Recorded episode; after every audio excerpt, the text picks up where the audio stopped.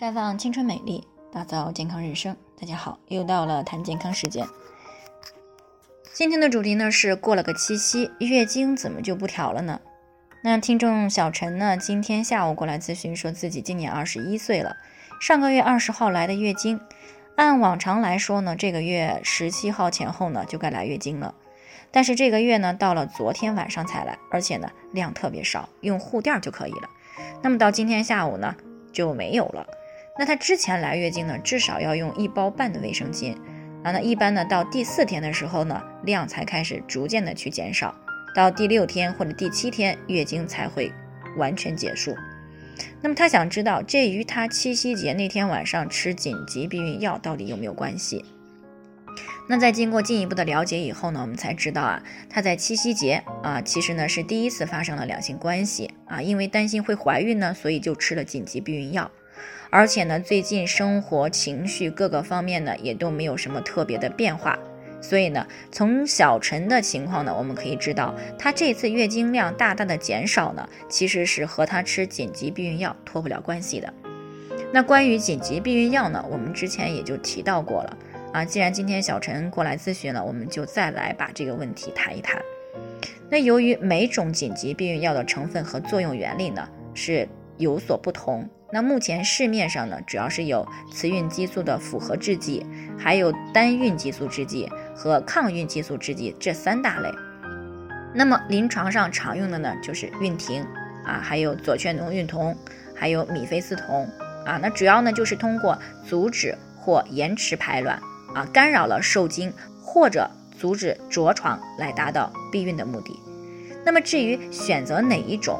与同房以后的时间有关。如果是在无避孕措施的情况下呢，同房三天内呢，可以服用左劝诺孕酮片儿或者是孕婷。那如果是同房超过三天，不超过五天呢，可以服用米非司酮。啊，那与一般的常规避孕药不同，由于紧急避孕药呢，激素剂量比较大，所以呢，它的副作用也比较大。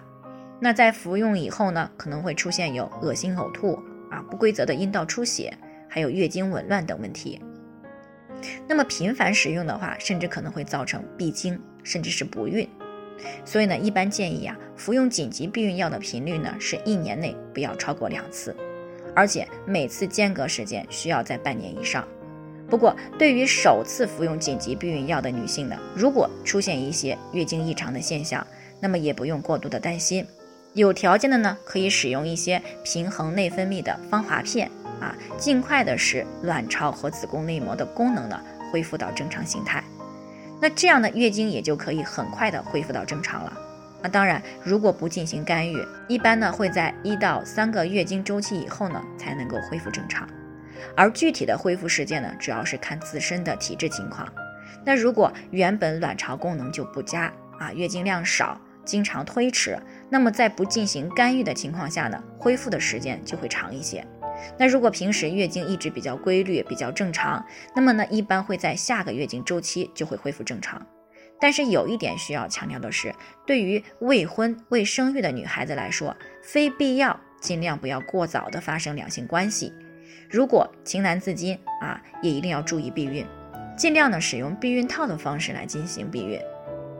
如果避孕套在使用过程当中出现了问题，那么再来考虑服用紧急避孕药作为补救措施。那最后呢，还是要提醒大家，每个人的健康情况都不同，具体的问题要具体分析。如果你也有健康方面的问题想要咨询呢，可以关注微信公众号“普康好女人”，添加关注以后呢，回复“健康自测”，健康老师呢会针对个人的情况做系统的分析，然后再给出个性化的指导意见。这个机会呢还是蛮好的，希望大家能够珍惜。今天的分享呢就先到这里，我们明天再见。